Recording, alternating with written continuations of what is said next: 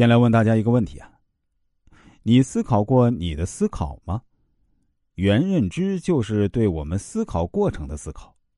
我们每个人都能意识到自己在思考，然而却很少有人能自觉的意识到还可以去思考我们的整个思考过程。通常来说，我们的大脑运行方式是发生了事情 A，导致我们有了反应 B，这就是一个从起因到结果的过程。但是，如果一个人的原认知能力被激活得到提升，我们的大脑运行方式就会变成发生了事情 A，导致我们有了反应 B，导致我们为什么会有反应 B？反应 B 是对的吗？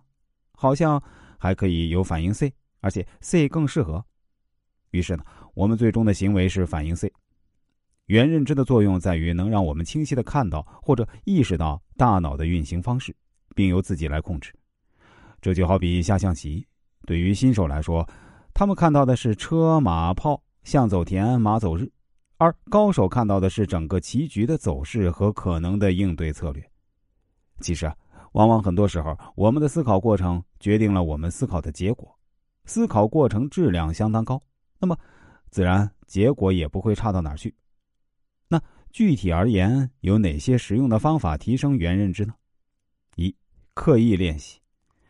美团创始人王兴在千团大战之后胜出，得出了这样一句发人深省的结论：多数人为了逃避真正的思考，愿意做任何事情。小米创始人雷军在创立小米之前，经过大量的反思，也总结了这么一句话。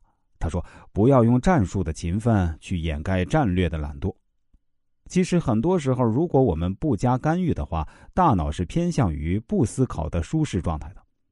懒惰是本性，因为思考以及做决策是需要耗费大量能量的。真正的思考必定是痛苦的，特别是刚开始。为了锻炼真正的思考时呢，由于心智等能力都不够强，所以思考会很痛苦。但是大脑的训练如同肌肉的训练一样，当坚持下去后呢，会慢慢耐受这些痛苦，并且思考能力会得到极大的提升。就像我们刚开始做一件陌生且稍有难度的事情。会感到很吃力，但只要真正花心思去完成这件事情之后，后面再遇到这一类的事情，做起来会轻松很多。刻意练习要求的并不是要掌握更多具体的知识，而是要改变我们的思考过程，有意识的运用更高的心理表征去解决问题，提升原认知能力。第二，读书。如果说思维认知是一个人的骨架，那么知识的积累就是血肉。空有骨架而没有血肉，只能算是一个骷髅。